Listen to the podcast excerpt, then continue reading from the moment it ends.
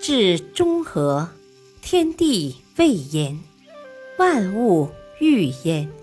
意思是说，只要按照中庸的经义治国修身，必定能达到天地万物各得其所的太平和合境界。与经典同行，塑造完美人格，成就不一样的人生。欢迎收听《中庸》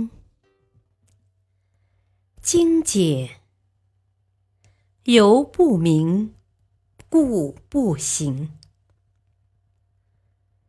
每当一件事情发生之后，按照正常的逻辑推理，我们接着可能就会去探究其原因了。中庸之道不行于天下，孔子对此深感忧虑，感慨万分。对待大道不行的这种现象，宋代的朱熹给出了自己的解释。他认为中庸之道在世间慢慢无人去学习和奉行的原因在于不明，也即是他所说的“由不明，故不行”。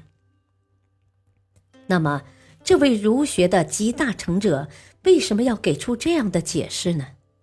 他到底想表达什么观点呢？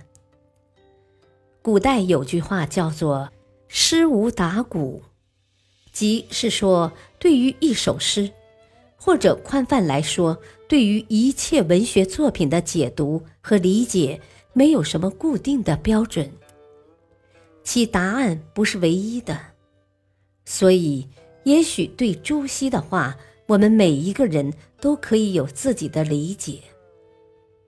朱熹在这句话中说出了中庸之道不行于世的两个重要原因，其中一个就是这种大道是高深的，不是很容易就可以理解的，它不会明明白白的呈现在世人面前，我们不去思考，不去领会，就能够理解它深藏的智慧和哲理所在。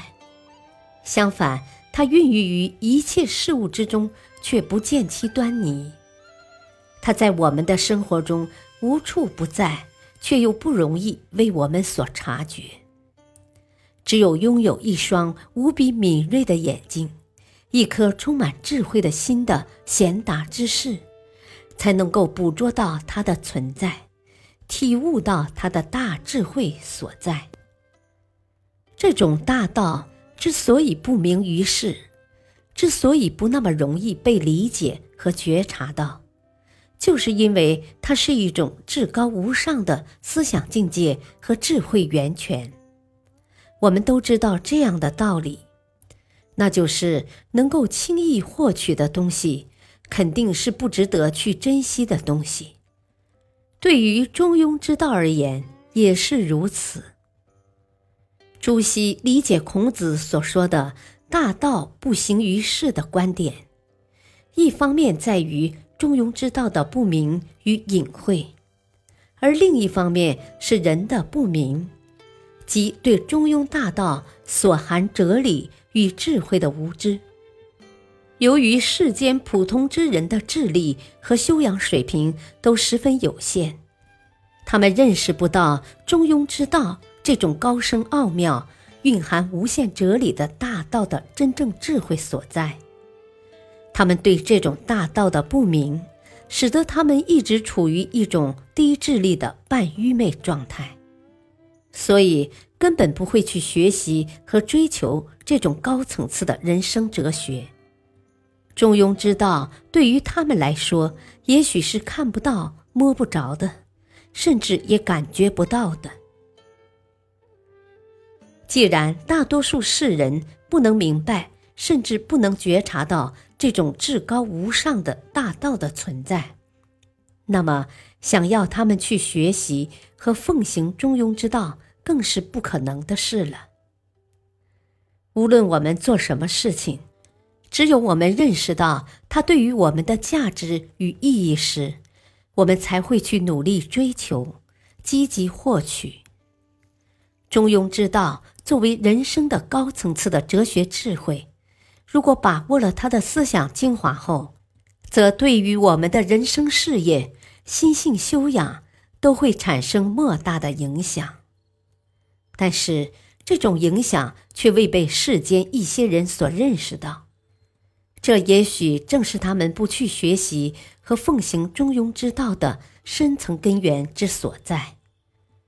中庸之道由于其自身是高层次的思想智慧，所以它的存在是隐形的，是不明的，是不容易被我们所觉察的。